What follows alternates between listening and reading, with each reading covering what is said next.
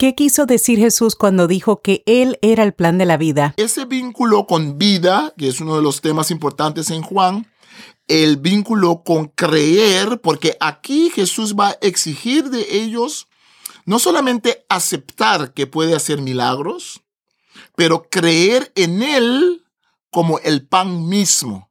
Son dos cosas diferentes. Una cosa es pedirle a Dios milagros, pedir a Dios que haga algo. Otra cosa es creer en Dios en una forma que me transforma, en una forma que me hace aceptar a Jesús como persona.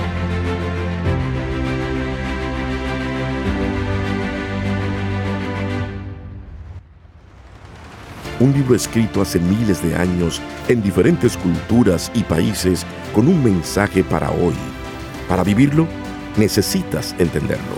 Explora la Biblia, la primera Biblia de estudio en audio que te ayudará a profundizar más en la palabra de Dios.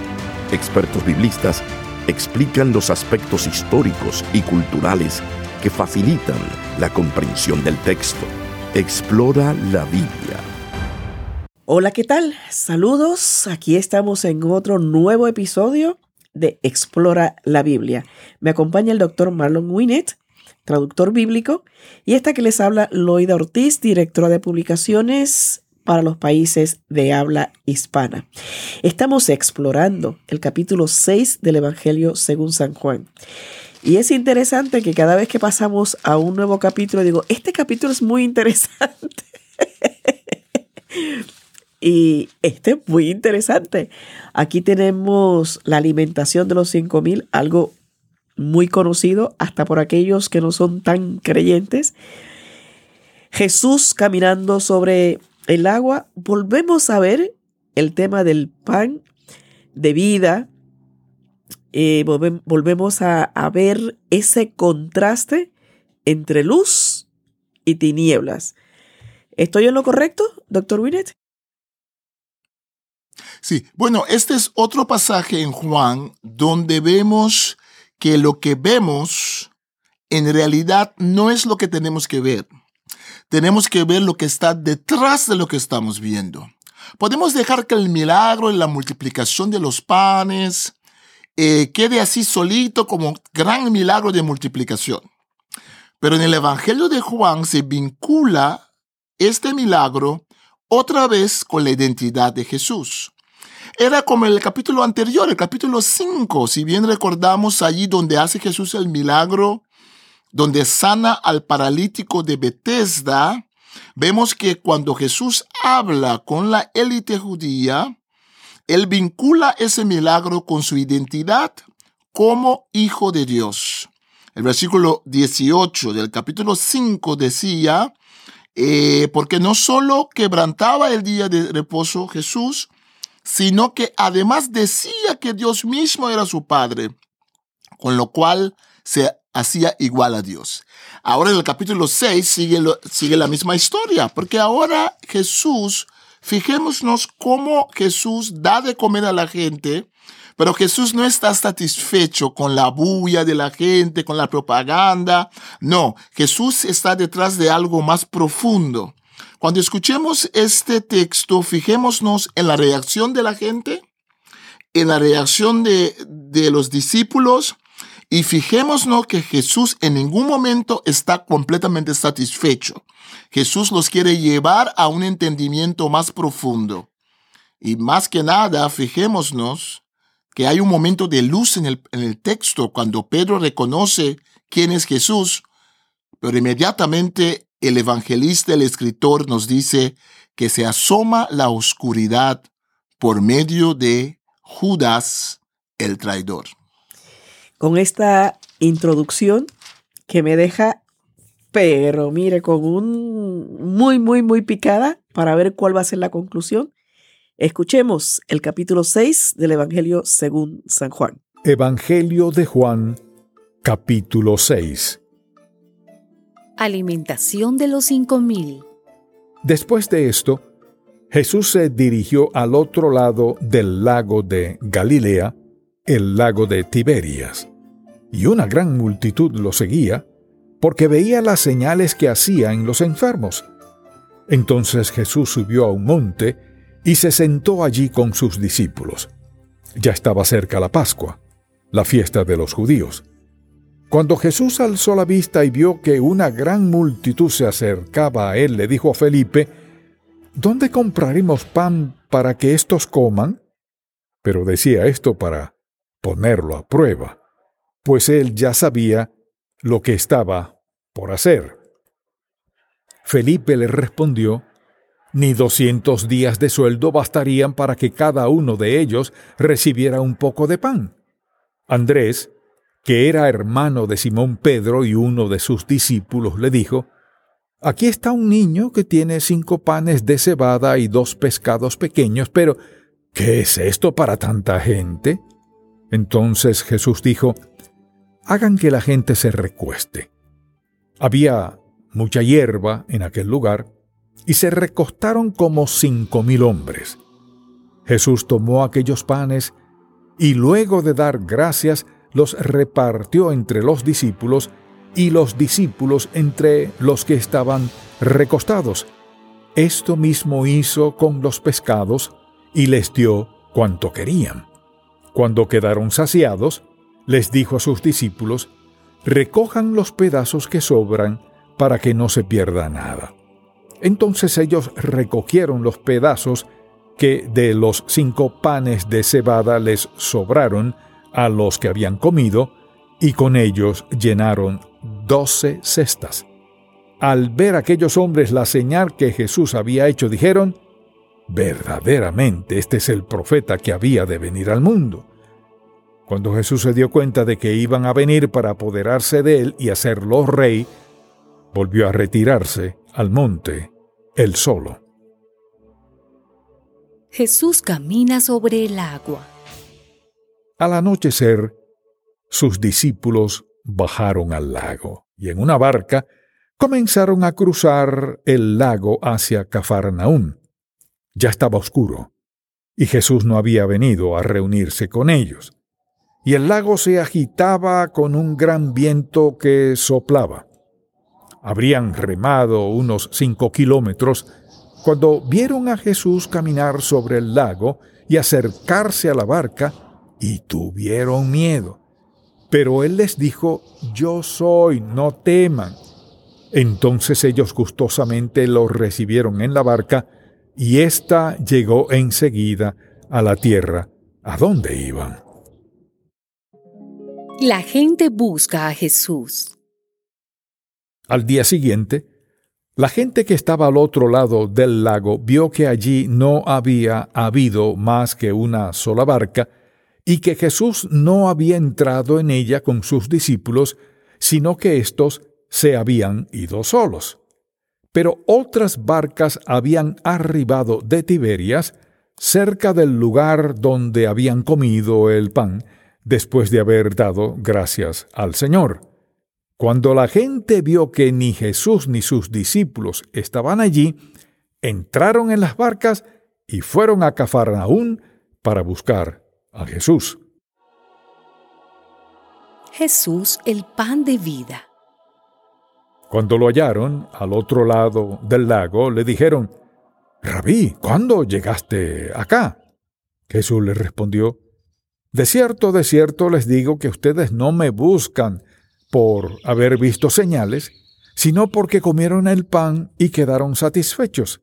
Trabajen, pero no por la comida que perece, sino por la comida que permanece para vida eterna, la cual el Hijo del Hombre les dará, porque a éste señaló Dios el Padre.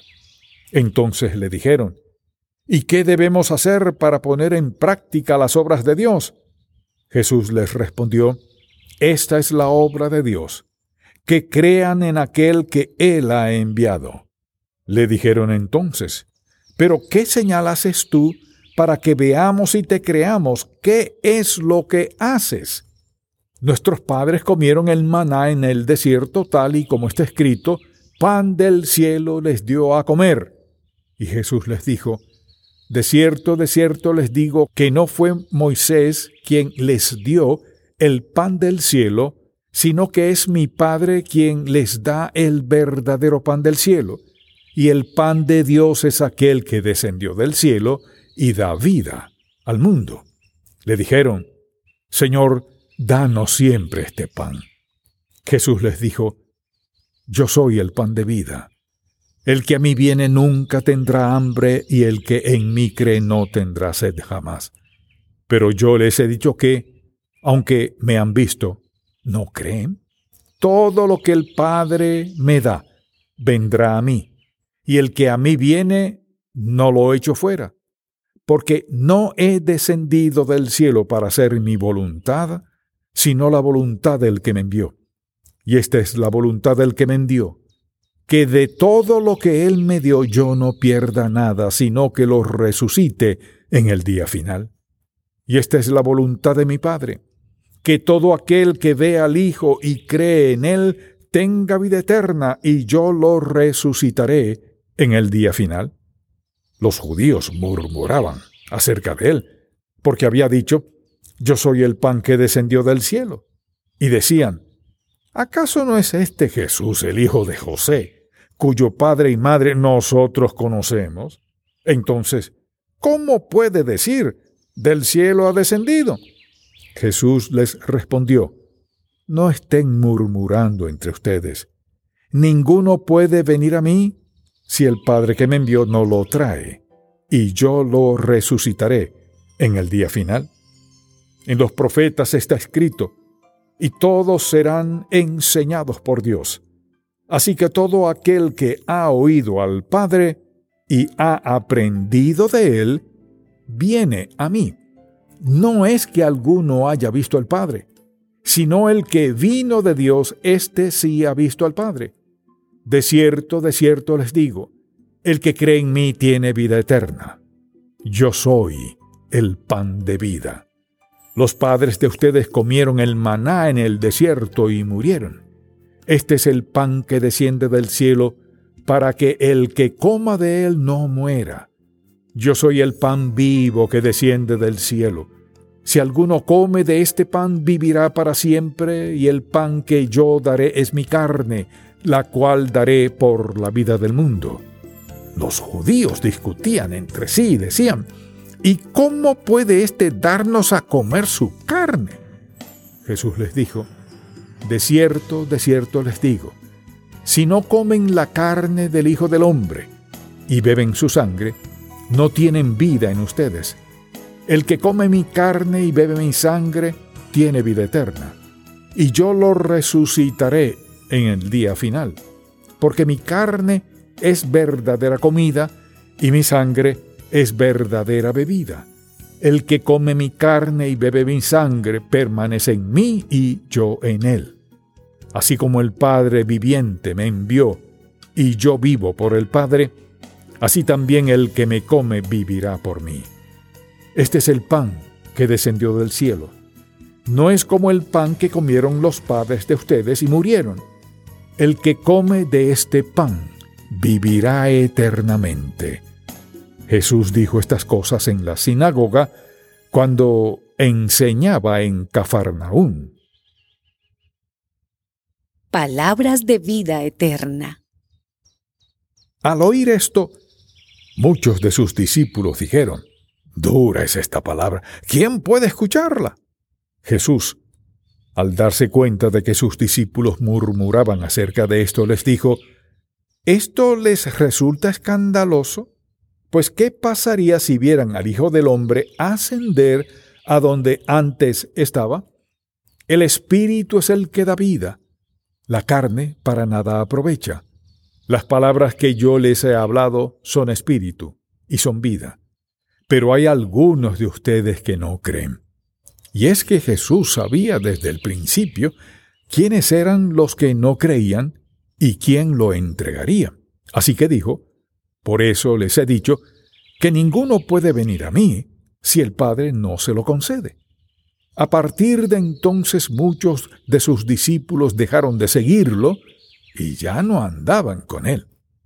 Entonces Jesús dijo a los doce, ¿También ustedes quieren irse?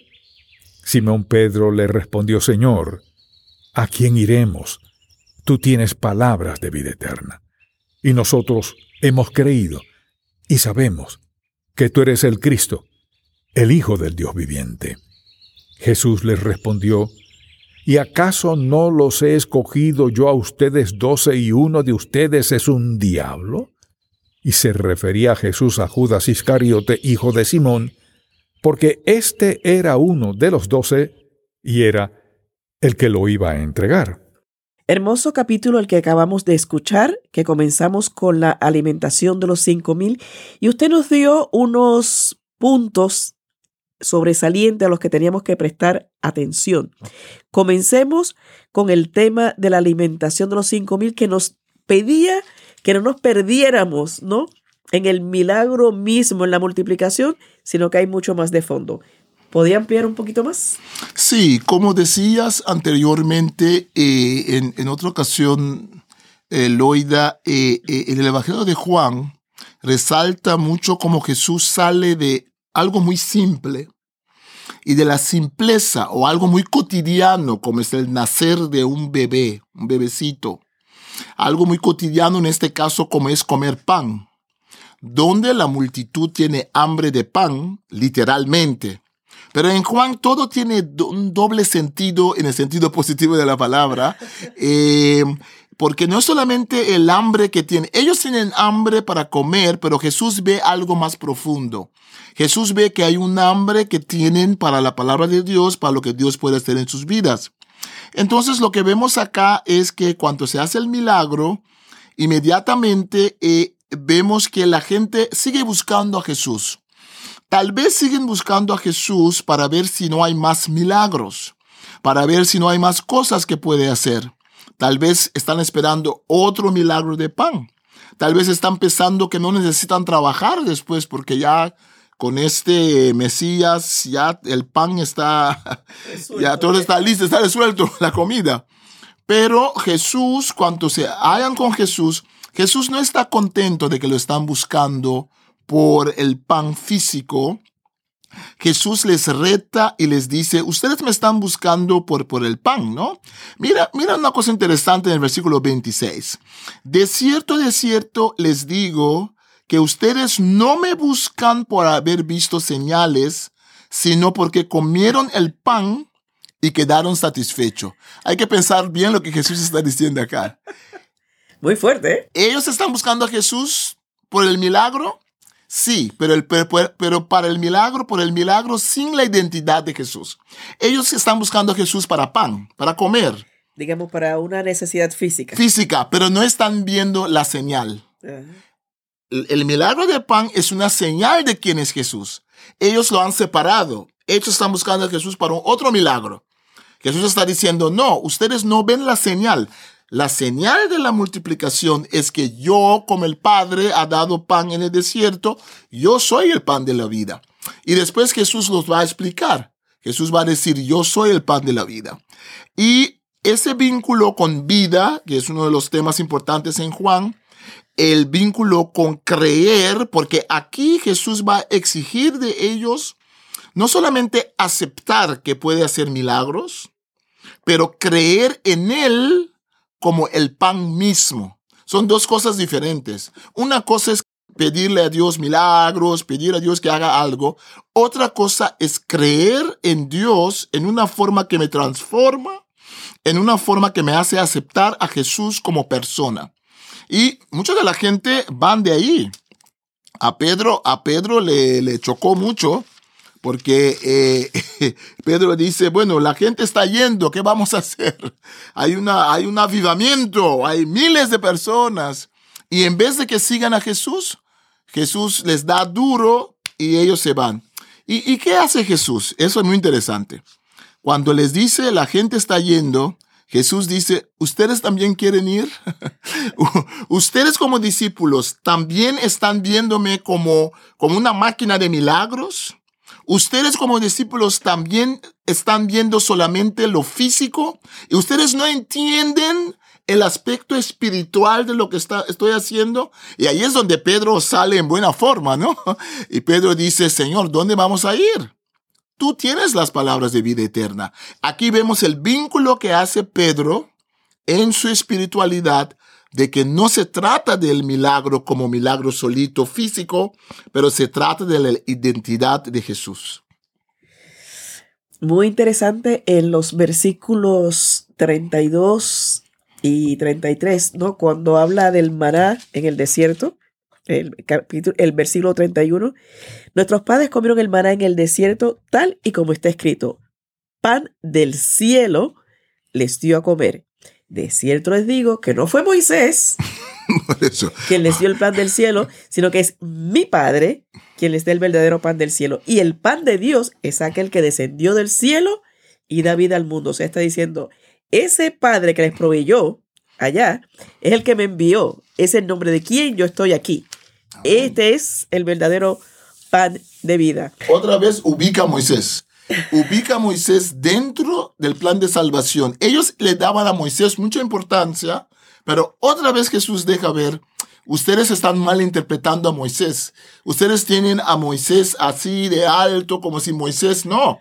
Tiene que ver con lo que Moisés representaba y yo al fin y al cabo soy detrás de Moisés. Y allá en el, en el versículo 41 dice, lo establece, yo soy el pan que descendió del cielo. O sea, no hay nada más. Es como que ubíquense en tiempo y espacio. Sí. Luego, a partir del versículo 60, está, vuelve el tema de palabras de vida eterna. ¿Qué podemos añadir ahí? Sí, no, ese tema de vida eterna regresa cada vez porque recordemos que eh, el versículo, uno de los versículos más conocidos, como habíamos dicho en 3.16, es que Dios mandó a su Hijo para que todos tengan vida eterna. Aquí vemos otra vez vida eterna. Tomemos nota que en Juan, en el Evangelio de Juan y en las cartas de Juan, vida eterna no es cuando yo me muera y vaya al cielo. Voy a dejar un tiempo de espacio. Voy a dejar un silencio para eso. El silencio es a propósito. no, no es, no es eso. Eh, eh, eh, vida eterna en el Evangelio de Juan comienza desde una relación con Cristo. Es una calidad de vida que es una identidad en Cristo. Y esa identidad va a seguir después de la muerte. Por eso dice Juan en cierto momento, el quien tiene a Jesús tiene la vida eterna, pero tiempo presente. No es cuando uno muera. Jesús dice, yo doy la vida eterna ahora. Desde ya. Desde ya. Entonces, vida eterna en el Evangelio de Juan y en las cartas de Juan no es un concepto de cantidad de años, netamente, es un concepto cualitativo, es una calidad de vida con Dios. Excelente. Y luego, ya en los versículos finales, vemos el contraste que había mencionado anteriormente entre luz y oscuridad. Hay luz, hay un momento este supremo, espectacular con el asunto del milagro y todo lo que es, pero al final como que se opaca porque vemos la manito siniestra por ahí de alguien, ¿no? Bueno, Jesús lo expone. Sí, y es muy interesante que Pedro dice, y nosotros hemos creído y sabemos que tú eres el Cristo, el Hijo del Dios viviente. Qué declaración de fe. Pero inmediatamente Jesús dice, eso de nosotros es mucha gente, Pedro. eso de nosotros es mucha gente, no todos ustedes. Entonces Jesús pone ahí de relieve. Recordemos que Jesús muchas veces ha dicho, es tiempo de trabajar antes de que venga la noche.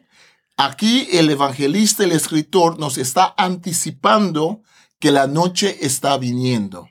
De hecho, después cuando vamos a seguir leyendo y escuchando, vamos a notar que hay veces donde dice, y cayó la noche. Entonces, el evangelista está jugando con el tema de luz y oscuridad. Si uno hace este, si uno ah, hace un filme del Evangelio de Juan, hay que hacer mucha, mucho juego con luz y oscuridad, porque todo el Evangelio en realidad se trata de eso. Sí, en ese versículo 70 dice, uno de ustedes es un diablo, o sea... Es fuerte, Eloida. No, fuertísimo, o sea, más claro ni el agua. Se refería a Judas Iscariote, que sería el que posteriormente lo entregaría. Y con esto concluimos con el capítulo 6 del Evangelio según San Juan en Explora la Biblia. la primera Biblia de estudio en audio con el texto de la Reina Valera Contemporánea. Muchas gracias por escucharnos y esperamos en el siguiente episodio. Un libro escrito hace miles de años en diferentes culturas y países con un mensaje para hoy. Para vivirlo, necesitas entenderlo. Explora la Biblia. La primera Biblia de estudio en audio que te ayudará a profundizar más en la palabra de Dios. Expertos biblistas explican los aspectos históricos y culturales que facilitan la comprensión del texto. Explora la Biblia